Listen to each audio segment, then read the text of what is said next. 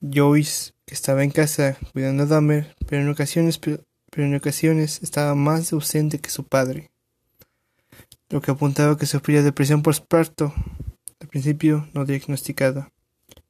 Lo quería, lo quería no tener vínculo con su hijo, a pesar de que Dahmer dijo, y cito, mi niñez no estuvo llena de tragedia, ni nada. O buenos tiempos y malos tiempos. Yo creo que fue bastante normal. A los diez años, Jeffrey comenzó a guardar cadáveres de animales que encontraba en la carretera en el frasco de formol. Su padre, al ver esto, su padre al ver esto pensó, sería un buen motivo para pensar que mi hijo estudiaría medicina forense, así que le enseñé a descomponer la piel de los huesos. Luego Dahmer aplicaría este mismo método la piel de sus víctimas, pero tuviendo un buen motivo pero tuve una buena actividad padre-hijo. En el colegio Jeffrey se camuflajeaba. En el colegio Jeffrey se camuflajeaba. Que era un chico agradable y un tanto curioso, por así decirlo. Sus bromas eran buenas. Eran tan buenas que forjó el club de fans de Jeffrey Dahmer Finecraft. Tras años de matrimonio, los padres de Dahmer se divorciaron durante el se divorciaron.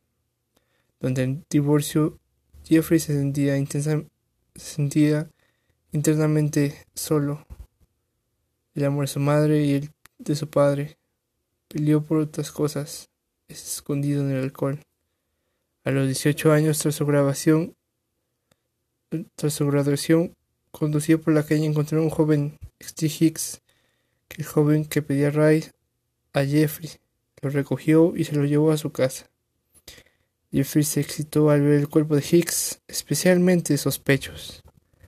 Se tomó unas cervezas y cuando Hicks tenía que irse a casa, Jeffrey enloqueció, tomó una barra de pesas y le golpeó en la cara instantáneamente.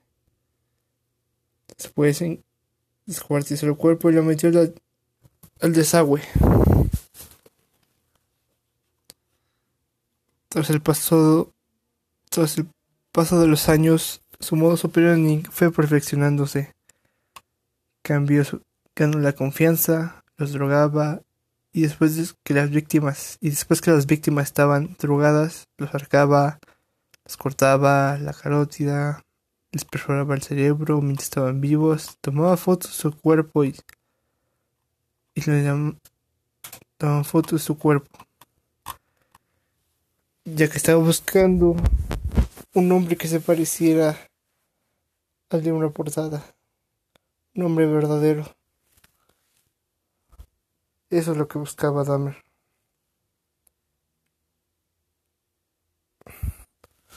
Tras pasaron los años, su modo operandi fue perfeccionándose. Tomaba sus cuerpos y les llamaba. Y no le llamaban el caníbal por nada. Y no le llaman el caníbal por nada. Quitaba los penes y los momificaba, al igual que la cabeza al igual que el cráneo. Había, había que, se comía en el refri, en su cuarto. Su parte favorita, y cito, me excita la parte de los chamorros. El tejido sabroso. En 1991, Jeffrey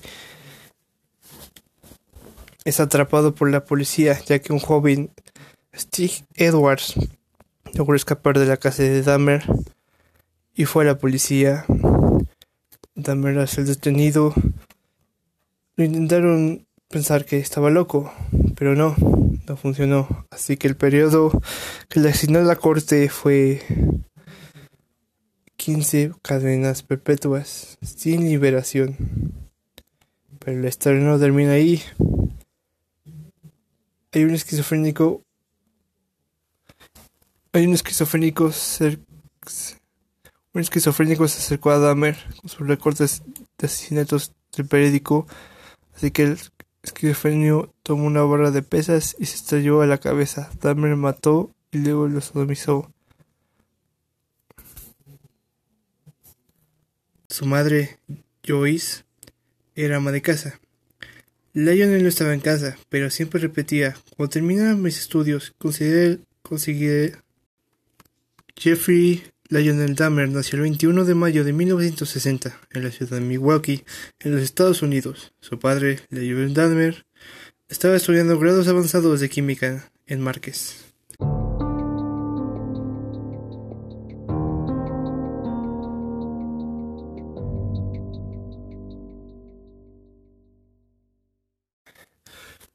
Bienvenidos a Ecos del Pasado, el podcast en donde cada semana yo, Luis Ángel Maguer, contaré casos de crímenes reales, fenómenos paranormales, eventos históricos tan peculiares, notorios y fantásticos.